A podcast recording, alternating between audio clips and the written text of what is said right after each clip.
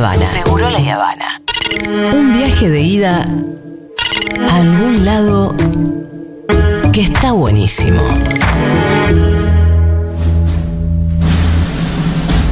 Rita, mi frase favorita es cuando dicen, mmm, viscosos pero sabrosos.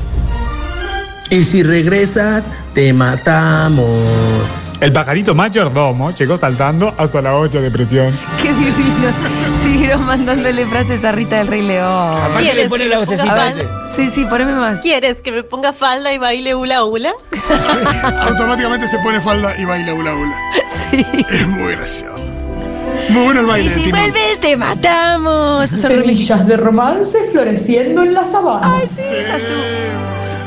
Me encanta. Bueno, pero os- otra cosa de la que tenemos que conversar ahora con el señor Fito Mendoza Paz. El otro día me preguntaste por eh, la secuencia de créditos finales, de quién es toda esa gente que. Sí, que sobre todo en la animación. Exacto.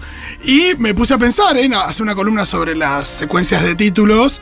Porque vos tenés créditos iniciales y créditos finales. Y dije, es todo tan grande que la voy a tener que dividir en dos, o por lo menos empezar por el principio y diferenciarlas. La secuencia de créditos de inicio y la de cierre. Porque no son lo mismo, son diferentes, tienen características diferentes. Así que vamos a empezar por el principio. No sé si les parece bien. Sí, sí, claro. Los créditos de inicio, opening credits, title sequence. Fueron cambiando con el tiempo, ¿o ¿no? Hay algo que se mantiene casi que desde los comienzos del cine, Sí. que es la idea de mostrar quién hizo esta película, cómo se llama. Básicamente Eso. a grandes rasgos. Digo, hasta las, las primeras proyecciones de Edison tenían, digo, años, en los, a- en los- en los años 10 y antes también, ya tenían La firma va al principio. la firma. El título al, también. Al firma al principio de quién producía esa película, quién la distribuía. Y después, por supuesto, el talento, después se fue agregando, ¿no? El, el talento principal, digo, en los diferentes eh, sectores. Y, em, pero bueno, muchas veces era una placa fija, al principio de todo, después sobre una imagen quizás en movimiento. Y fueron evolucionando, sobre todo con la llegada de la televisión. El cine se tuvo que ir poniendo a, se tuvo que ir haciendo un poquito más eh, creativo y grandilocuente, empezaron a hacer secuencias de títulos ya más producidas, más laburadas desde el diseño Claro. y demás. Ahí entraron diseñadores gráficos geniales como Saul Bass, por ejemplo, que hizo grandes secuencias de títulos, como por ejemplo las de eh, Vertigo Hitchcock. Y em, la cosa se fue haciendo eh, más compleja y sofisticada, pero básicamente eh, se mantuvieron iguales en el sentido de que la información es muy similar y también es verdad que pasó que desde que pasaron de, ser una imagen fija a que haya imágenes en movimiento, la secuencia de créditos iniciales, hay algo que se mantiene y es que nunca hay información absolutamente relevante para la trama de la película en la secuencia de créditos. En general, no sucede.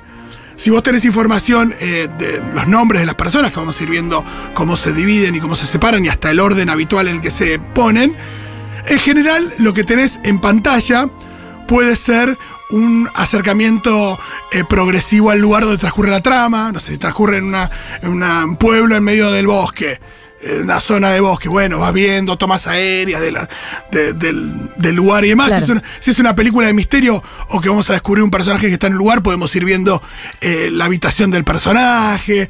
Muchas veces son así, van tirando. Si hay un crimen, Es podemos ver sirenas, escuchás capaz, ¿no? Escuchar sirenas, Uh, o imágenes, a veces son más o menos abstractas, em, pero en general lo que no hay es información fundamental.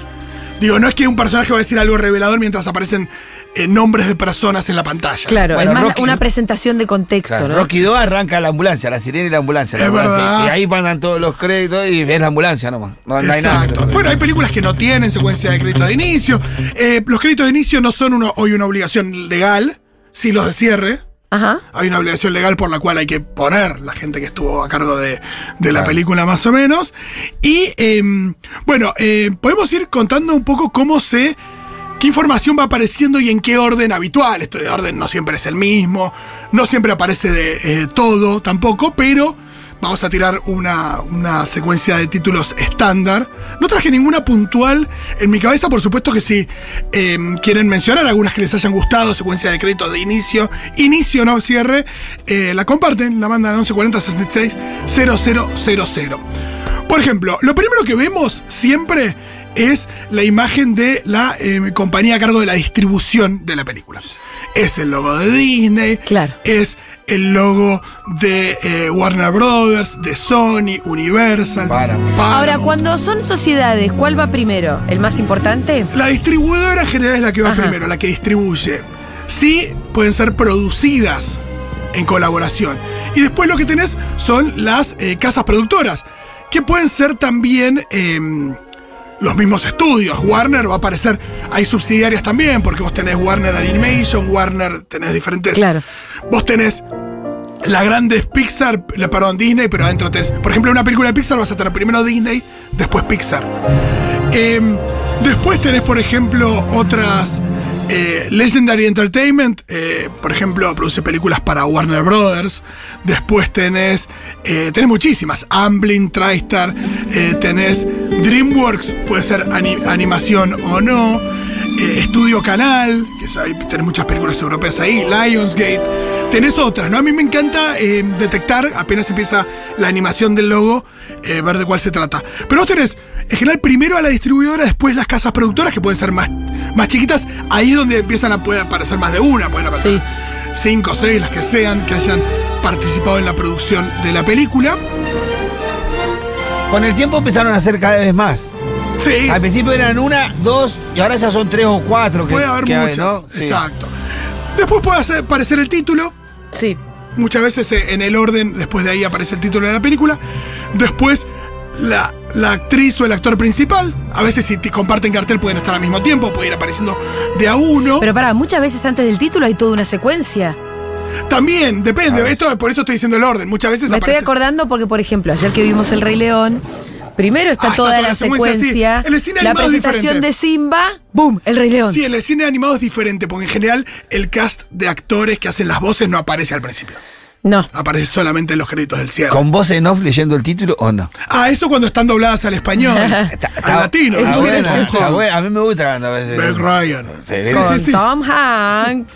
Lo Sí. mejor de, de Relatos Salvajes son los títulos eh, iniciales. Con los, Ay, no me los acuerdo. Para mí, ¿no? Animalitos, según los actores y actrices. Sí, sí, sí, es con imágenes de, de animales. Ah, no me acordaba para sí, sí, nada. está muy bien.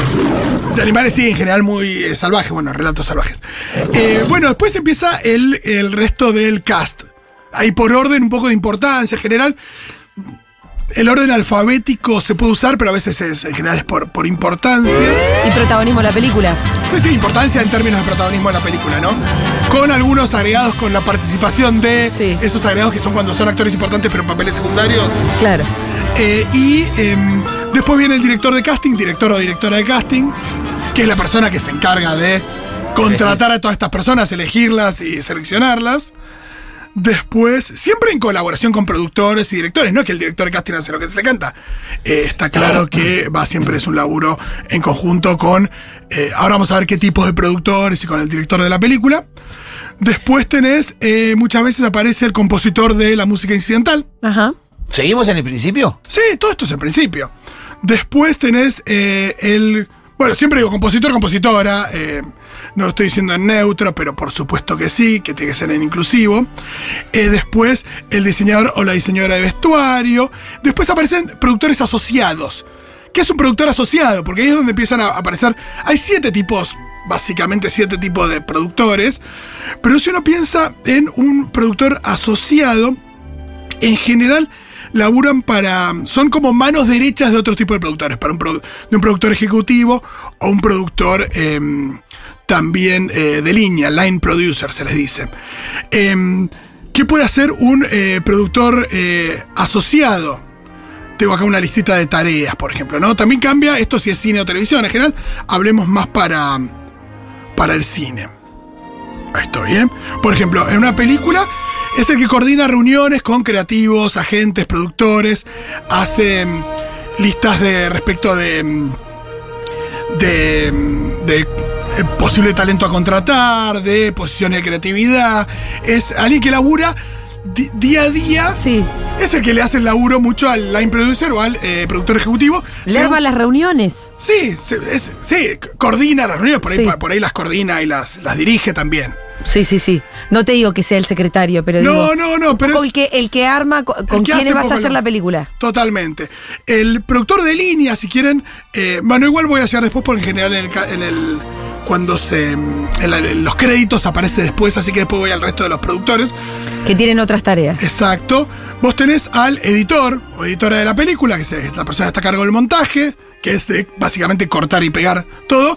La persona que está a cargo en realidad es el, el líder de un equipo de montaje, porque ahí vos tenés, abajo tenés... eh, Pero el que dice que cortar y que no es el director. O lo decide el editor. No, el editor en, en- en- en colaboración con el, con el director de la película. Ah. Hay directores que en cada... Se meten más en, en la cada edición. área vos tenés directores que participan, pero en la, en la edición el director tiene una participación Claro, fundamental. Claro. Sí, sí. Después eh, vamos a tener al diseñador de producción, la persona que está encargada de, de la escenografía, de los props, de todo. Y eh, después llega el director de fotografía, la persona a cargo de la fotografía, eso es muy sencillo. Y después aparecen productores ejecutivos. No sé si todos entendemos muy bien lo que hace el, produ- el, El director de fotografía, sí. El director de fo- fotografía está encargada de eh, lo que tiene que ver con el aspecto visual de cómo se va a ver la película. Sí, pero también es con el director todo eso. También es con el director, pero, pero bueno, el el director, por el director pues, no tiene claro qué, ¿Qué tipo luz de- tiene que poner? qué tipo de cámara, cuál es la luz, no sabe dónde- exacto ¿Dónde va la luz? Hay- habrá directores que lo tienen más claro que otros, pero el los tipos de lente a utilizar según. Es el- la persona que va a definir el, cómo, cómo va a ser el, el estilo visual de la película. Por supuesto que si el director dice, mira, yo quiero esto hacer una película, eh, digo, sobre, no sé, una- bueno, pensemos en cualquier tipo de película, eh, el tono que va a tener la película. De guerra, ponele. Claro, bueno, ¿vos querés que sea una película de guerra realista o más como si se tratara de un recuerdo de una persona? Claro. Es diferente. ¿Vos querés que tenga, que sea pura eh, cuestión eh, sombría y lúgubre y, o, y sórdido o querés mostrar algún tipo activo de luz dentro de esa guerra? Hay mil cosas. ¿Querés que tenga más grano, menos grano? ¿Querés que tenga eh, que sea muy intimista respecto de los planos cortos de los personajes? ¿O querés mostrar eh, planos más grandes? ¿O querés ir alternando esas cuestiones? Todo eso se habla con el director de fotografía, Mirá. que eh, es una persona que es fundamental para Yo pensaba que era el que sacaba la fotografía del afiche. Te digo que no estaba No, claro, todo. Dije, este saca la foto del afiche. Sí, hay toda la, la paleta de colores que puede tener una película. Sobre todo esto, ¿no? y el director de fotografía labura mucho con el vestuarista. Sí, es, es un laburo que es. todo el muy laburo en equipo. Con el diseño de producción también, porque hay cosas que tienen que ir, por supuesto, que, que de la mano. Pero labura sobre todo también con los cámaras. ¿no? Claro. Eh, bueno, eh, seguimos. Eh, después, eh, el director de productores ejecutivos. Acá es donde a veces empezamos a ver nombres conocidos. Sí, Brad Pitt, Sí, exacto. Ben Affleck. Eh, sí, Reese Witherspoon. Sí. Margot Robbie es productora ejecutiva de Barbie, De por Barbie. ejemplo. ¿Qué hace un productor ejecutivo? ¿Qué hace? ¿Pone Bueno, guita? ¿Eh? ¿Pone guita? Puede poner guita, pero en realidad puede- pone guita y pone negociación también. Es una persona que labura en el estudio. No, no es un empleado del estudio, puede ser una, es una- puede ser una persona de afuera. Pero que dice, bueno, vamos a contratar a este director. Che, estos serían los actores por ahí interesantes, eh, son, son los que negocian también. no- no- eso no lo hace solamente la persona de casting, por ejemplo. Son los que arman un poco el equipo creativo de la película. Pueden tener, según su perfil, más o menos injerencia en términos creativos. Pero eh, son personas en general de, de- de- de mucho poder en Hollywood y que tienen. eh, son las personas más interesadas en que la película también se haga, ¿no? Ok, es un poco de Margot Robbie la película de Barbie, no es solamente una actriz contratada. Ella se sentó con Greta Gerwig a ver qué película iban a hacer. Exacto. Exacto. Bueno, ¿quién estoy? Bueno, estoy yo, yo hago de Barbie. ¿A ¿Quién hace de quién? ¿Quién hace de quién? ¿Cómo queremos que sea esto? ¿A quién? Y, y las negociaciones también con el estudio, con los actores y demás, muchas veces puede estar, pueden estar más o menos metidos los productores ejecutivos eh, a ese nivel. Es un nivel más corpo también. Puede tiene una carga de laburo creativo, pero también mucha carga eh, corpo, ¿no? Siempre con mil asistentes y demás. No es que Margot Robbie se sienta a redactar el contrato de No, me imagino. Pero eh, tiene un rol también, eso, medio eh, corporativo, ¿no? Después estaba por eh, productores ejecutivos.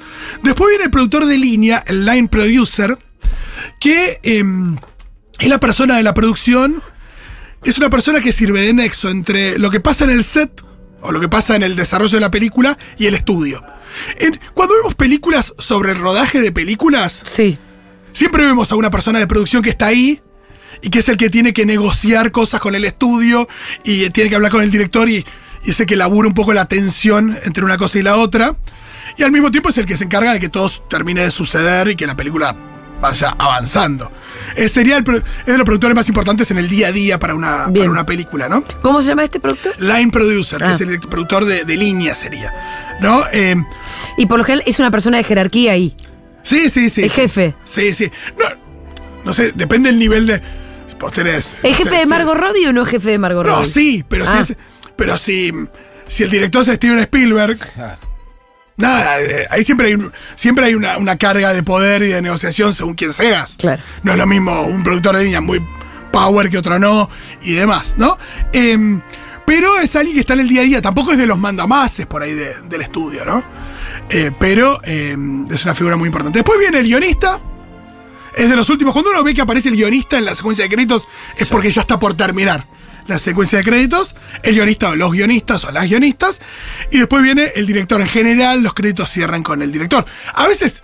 Esto al revés, porque a veces empieza como eh, una película de. Sí. A veces empiezan ahí, pero en general cierran con, con el director o la directora. Algunos ejemplos de grandes secuencias de créditos de inicio. Sí. Atrápame si puedes, una secuencia animada. Total. Espectacular. Haz lo correcto con de Pérez bailando con la música de Public Enemy. Eh, la de. mm, No sé si recuerdan la de Resplandor, que es la Sí. familia yendo, yendo en el auto. Eh, por, ese, por ese camino. ¿Esa toma aérea cómo la hacen con helicóptero? Helicóptero, sí, Claro. y. em, eh, ¿Cómo se llama? Y con los. Y con las. Y con el texto que aparece también de una manera bastante creativa. Me gusta mucho la de los excéntricos Tenenbaums. ¿Cómo era? que es medio teatral, porque aparecen los actores con sus personajes como una especie de imagen, como filma tanto Wes Anderson, ¿no? Esto de, de mm, un actor de frente, una imagen bastante simétrica, eh, quieto, no es una foto, sino que es en movimiento, pero eh, estática. Sí.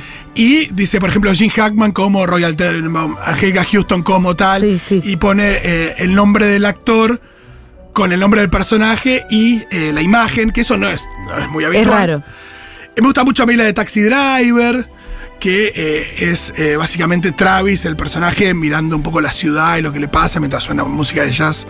Eh, también está muy bien. La de Boogie Nights, no sé si la recuerdan. La de Boogie Nights tiene algo que me gusta mucho cuando se hace, que es... ¿Sabes qué? Si me la recordás, me la voy a acordar. empieza con un plano de, una, de un cartel de neón que dice Boogie Nights. Sí. Después ya no hay texto, no hay información de quiénes están en la película, pero el plano se va moviendo y se mete dentro de un boliche y vas viendo a todos los personajes de un Ah, y, boliche. y- y aparece Roller Girl y Exacto. bla. Pero lo que está bueno Pero es como que- un plano secuencia largo. Sí, exacto, pero la película empieza con una con algo con filmado un cartel que tiene el nombre de la película Claro, en vez de claro. en vez del cartel animado y esto lo hizo Paul Thomas Anderson porque en su película anterior le habían cambiado el nombre cuando ya estaba terminada. Ah, se Entonces quiso dijo- asegurar que su Entonces dijo, película- si filmo el nombre, si es parte de la película, el nombre de la película, no me van a cagar. En Escuela de Rock, no sé si la recuerdan. Sí. Cuando empieza, estás entrando a un, a un pub donde está tocando una banda y los carteles que están colgados Sí. en los pasillos tienen la información de quiénes están en la película. Ah, no me había dado cuenta de eso. Sí, empieza con, por ejemplo, La vi está como entrando un 10 chabón con una campera de cuero y, y la inscripción que tienen atrás dice eh, Escuela de Rock. Ah, qué que Ahí lindo. está la información. Está muy buena esa. La esto, pistola- es todo, esto es todo el principio, igual estamos, ¿no? Sí, sí, la pistola desnuda, ¿te acordás, Pitu? Pasa que al final como se repite. Me acuerdo de la película, no me acuerdo del Es principio. la subjetiva de... la sirena. de la sirena, sí, total. Sí, que se va siguiendo la sirena sola. Y la sirena se mete en un vestuario lleno de minas en bolas. es la en un sirena roja, eh, sí, Exacto, sí, la sí. sirena de la policía que se mete en todos lados es muy graciosa. Estamos La- repasados, Sí, Roller. la próxima Uh, vamos por el final. Y recuerden la del Señor de la Guerra, que es una subjetiva de, De una bala. desde que es eh, fabricada hasta que eh, estalla en la frente de un niño. El- el- en el final, el- corazón de un niño. los créditos del final es un antes y un después de Marvel. Ah, bueno, después tenés, vamos a hablar de secuencias de cierre que tienen ya información fundamental para cómo sigue el universo de películas. Bueno, perfecto. Hacemos una próxima. segunda parte. Cuando quieran. Bien, gracias Fito Mendoza Paz. Se terminó este programa.